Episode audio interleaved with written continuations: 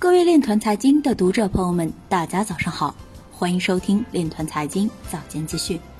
今天是二零一九年十月十七日，星期四，农历亥年九月十九。首先，让我们聚焦今日财经。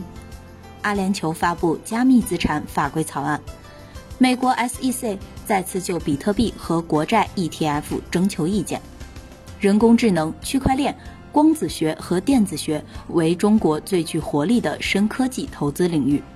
杭州市西湖区人民检察院检察长表示，区块链未来必将为司法证明提供极大的助推。有外国媒体表示，加拿大央行探讨央行数字货币利弊相关研究正在进行中。福特和德国科隆市合作，进行提高燃油效率的区块链试点项目。合一微博反驳操控币圈舆论，汇丰银行在马来西亚的区块链上颁布信用证书。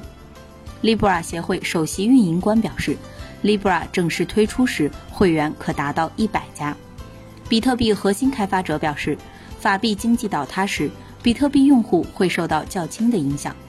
今日财经就到这里，下面我们来聊一聊关于区块链的那些事儿。据经济网消息。近日，数字货币专家王林希博士接受采访时表示，未来数字经济的发展扁平化、一体化、成本共享化的势头日趋明显。以金融驱动创新，以支付引领产业，将在未来趋于常态化。